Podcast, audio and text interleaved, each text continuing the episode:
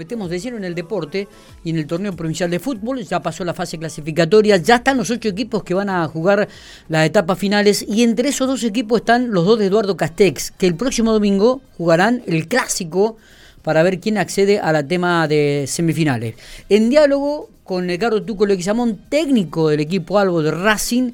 Este, eh, estamos en estos momentos y le agradecemos mucho a Edgardo estos minutos que tiene para hablar con nosotros. Tuco, un gustazo, buen día, ¿cómo estamos? Hola Miguel, buen día. La verdad que el gusto que uno siempre escuchar, que tantos años detrás del deporte, detrás del fútbol, gente futbolera, gente que ha, que ha practicado este deporte, bueno, sabe lo lindo que es estas instancias. Creo que uno ser competitivo. Son las mejores. sí, son las más difíciles porque uno tiene que estar preparado y, tratar de trabajar en todos los detalles.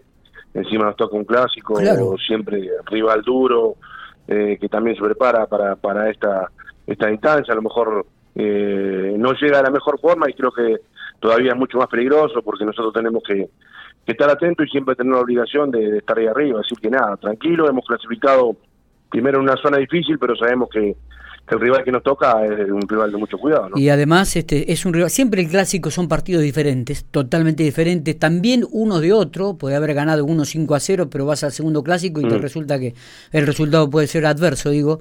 Y teniendo en cuenta también toda la expectativa que se vive en la semana, y además en esta oportunidad vuelve la gente ¿no? a la cancha, o está yendo, digo, y me parece que esto le agrega otro condimento también especial. Sí, bueno, lo que lo que decís vos, Miguel, a mí me, ha llamado poderosamente la atención que, que, haya empezado a seguir otra vez la gente el fútbol. Creo que esto, el encierro de todos los años ha hecho de que también la gente tenga y esté ávida de, ir a ver el deporte más en, los pueblos. Creo que ojalá que ahí, ahora que arranca el federal con Ferro de Pico, que sé que son instituciones que, que hacen un esfuerzo enorme como para poder presentar un equipo en un federal A, la gente acompañe. Yo digo que somos siempre los mismos futboleros y cuando tenemos un tiempito vamos a ver. Pero nada, ahí en Castex eh, se vive el fútbol de una manera increíble. Eh, los dos equipos siempre tratan de, ser competitivos. O fíjate lo que ha sido este torneo provincial, que a Ferro Pico le ha tocado quedar afuera en, primera instancia. O sea que han clasificado, eh, creo, ocho equipos muy buenos. sin duda que uno por ahí después eh, dice que Costa y Alvear Fútbol tienen una nueva ventaja porque juegan con el equipo de la cultural, pero hay que ver. Como decimos, se arranca una nueva etapa, son partidos diferentes y bueno, y el clásico ni hablar. Eh, esto va a ser incierto hasta el final. Ojalá que nosotros lo podamos manejar eh, haciendo lo que hemos hecho durante esta primera fase, que ha sido jugar, eh, tener buenos organizadores, que la pelota pase siempre en poder los que, de los que más saben y bueno, tener intensidad como para poder doblegar al equipo este que sabemos que se defiende bien, que, que tiene jugadores rápidos arriba y que alguna algunas te pueden sorprender. Claro.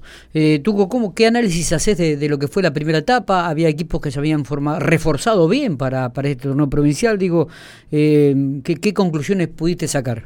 No, lo, lo, lo, que uno habla siempre. Creo que en esta zona de la muerte donde queda fuera el Boy, el Boy un equipo con muchísima jerarquía, muchísima historia. yo, yo disculpame, que te corto. Vos sabés que yo lo noté y lo remarqué a esto, digo, porque dos históricos de la provincia de La Pampa, como Ferro y el Boy de Santa Rosa, equipo que han sido protagonistas y, campeones del provincial, quedaron afuera en la fase clasificatoria.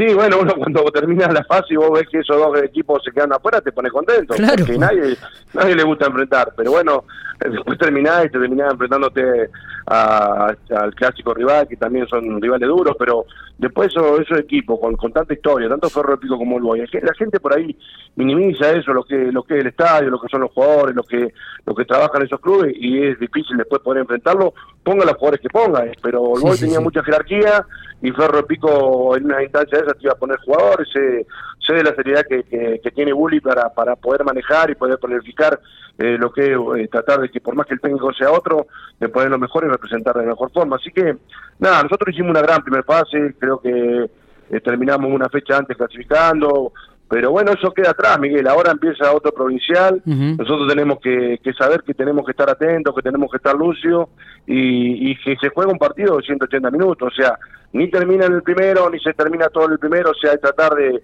de ir agarrando y manejando los tiempos y tratando de agarrar y, y vulnerar a un rival que, que ha jugado, lo hemos enfrentado en dos partidos y han sido parecidos. Es un rival que se mete atrás, que trata de jugarte de contra, pero nunca sabes, capaz que el domingo vas y te propone otra cosa, entonces hay que estar atento a eso. Totalmente. ¿Contás con todo el plantel completo para este domingo o tenés alguna baja?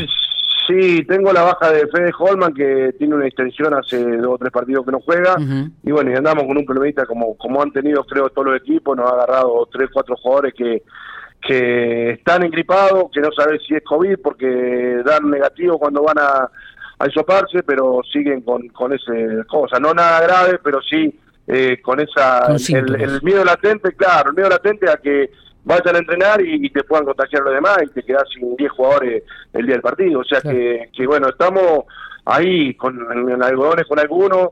Eh, es una semana donde tampoco el jugador tiene que agarrar y, y trabajar tan fuerte. Yo digo que hay que repasar hay que saber que, está bien porque son planteles que, que entrenan mucho y han hecho una buena pretemporada, entonces eh, la cama, por ejemplo, de un jugador, pues sabes, vos jugás, si vos te quedas toda la semana en la cama, el domingo te, pasa factura. Totalmente. Pero bueno, tratamos de manejar eso y ojalá que, el domingo tengamos la disponibilidad de todo para, para poder hacer un, gran partido en, en, la cancha de estudiantil, ¿no? Está, seguramente. Tuco, abrazo grande, gracias. éxito para este domingo, que, que se pueda ver un buen espectáculo, que la gente lo pueda disfrutar a pleno y que el mejor resultado favorezca, por supuesto, al que hace mejor las cosas. Bueno, Miguel, siempre gusto, como digo, hablar con vos y nada, un, abrazo grande para vos. ¿Cuándo volvés para Pico? ¿Cuándo volvés a dirigir algún equipo acá de, de la ciudad? Ojalá, ojalá, ojalá. Vuelvo a Pico porque tengo mi vieja bastante complicada de salud, así que voy todos los días y bueno, siempre Pico para mí, es siempre presente, viendo qué es lo que pasa con Pico, que si vuelve, nada. Ojalá, ojalá que pronto pueda dirigir algún equipo allá en la ciudad. Abrazo grande, Gardo. Abrazo amigo, abrazo.